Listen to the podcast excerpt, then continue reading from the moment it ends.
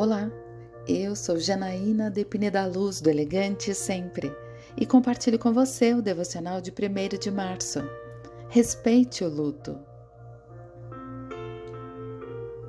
Então Davi rasgou suas vestes e os homens que estavam com ele fizeram o mesmo, e lamentaram, chorando e jejuando até o fim da tarde, por Saul e por seu filho Jonatas, pelo exército do Senhor e pelo povo de Israel, porque muitos haviam sido mortos à espada. Segundo Samuel capítulo 1, versículos 11 a 12. Momentos de luto são importantes para lidar com a dor da perda. Dizer adeus a uma pessoa amada traz uma sensação extrema de tristeza, desconforto e abandono, algo que nos afeta justamente porque não temos como escapar. Mas o processo de luto possibilita que a morte de alguém querido passe a ter outros significados em nossa vida, que não o desamparo. Aos poucos, é possível ressignificar dores e fazer com que o fim do túnel ganhe uma luz e viver volte a fazer sentido. Davi viveu seu momento de luto, lamentou, chorou e jejuou.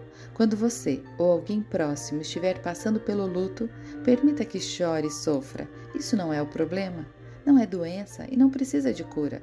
Devemos tomar cuidado com essa proposta atual de não sofrer e de resolver a vida na agilidade. Jesus disse: Bem-aventurados os que choram, porque serão consolados. Mateus 5, versículo 4. O próprio Espírito Santo traz o consolo no tempo devido. Eu quero orar com você.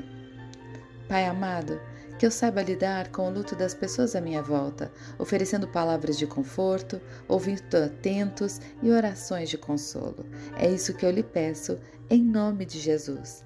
E eu convido você, siga comigo no site elegantesempre.com.br e em todas as redes sociais. Um dia maravilhoso para você!